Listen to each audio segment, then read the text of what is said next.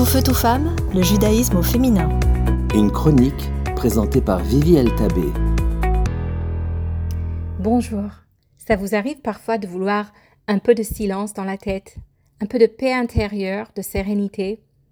Qu'est-ce qui mettra fin au sentiment incessant de ne pas être assez, ne pas être assez bon, ne pas être à la hauteur de, ne pas être autant que?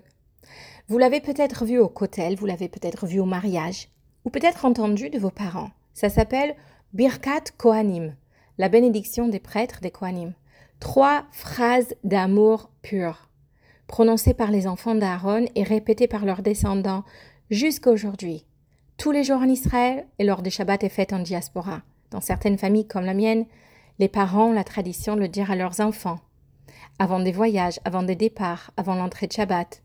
Je me vois encore à l'aéroport m'apprêtant à partir pour la France la voix de mon père tremblante, ses mains chaudes sur ma tête, son souffle humide sur mes oreilles, ses yeux fermés, serrés, mais pas assez pour retenir ses larmes.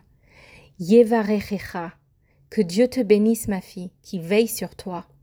Ces mots, comme aucun autre, sont des mots qui offrent reconfort, rassurance et sérénité. Sache que tu n'es pas seule. Ok, je suis pas seule. Mais qui me voit? Est-ce que je suis vue? Est-ce que j'offre quelque chose à ce monde? Est-ce que je fais une différence? Est-ce que je compte? Ya'er Hashem Panav Elecha Vichuneka. Que Dieu fasse que tu trouves grâce aux yeux de ceux qui te connaissent. Que tu puisses réussir tes relations interpersonnelles, ma fille.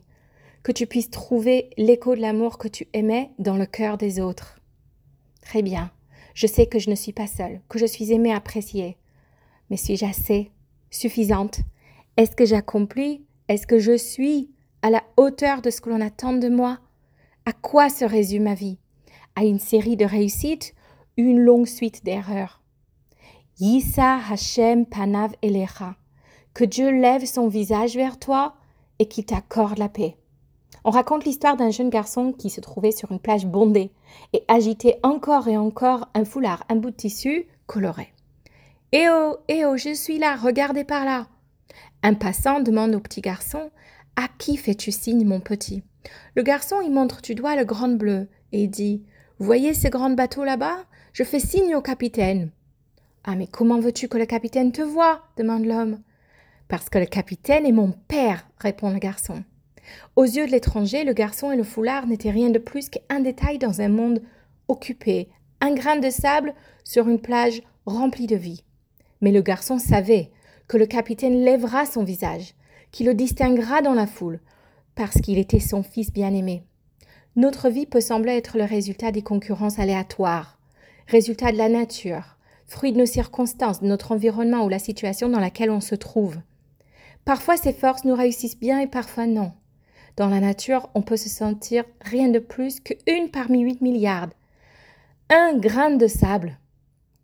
Il n'y a pas de distinction entre une personne et une autre. Un tsunami ne choisit pas ses victimes. Du moins, c'est ce qu'on peut ressentir. Mais non, on sait qu'Hachem lève son visage vers nous. Il nous distingue, chacun comme son enfant unique. Il orchestre, orchestre chaque détail de notre vie à la perfection. C'est ça. C'est ce qui nous donne la paix intérieure. Savoir que nous sommes parfaitement là où nous sommes censés être, exactement comme nous sommes censés être, et entourer des personnes qui sont censées être dans nos vies. Veyasem le chashalom, c'est ça qui nous donne la paix. Essayez. Dites-le à vous-même. Imaginez que vous mettez vos mains sur votre tête.